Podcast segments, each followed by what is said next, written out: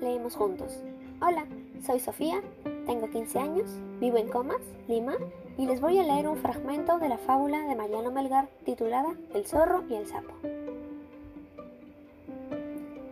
Se me ha adelantado el sapo, murmuraba el zorro. Y apura, más un nuevo juac. Y otro, y otro más. Y seguía el juac juac del sapo. Hasta que, sin alientos, llegó a la meta, donde le repetía juac. Avergonzado, el zorro confesó la partida, excusándose con que se le habían enredado las piernas en las hierbas, pero que era otra cosa tratándose de correr cerro arriba. ¿Cómo sucedió eso? El astuto sapo había apostado en toda la travesía de trecho en trecho, a manera de chasquis, a sus compañeros ocultos bajo la hierba, con la consigna de dar la voz a medida que notaran se iba aproximando el zorro. Para un zorro sabiendo, hay un sapo malicioso.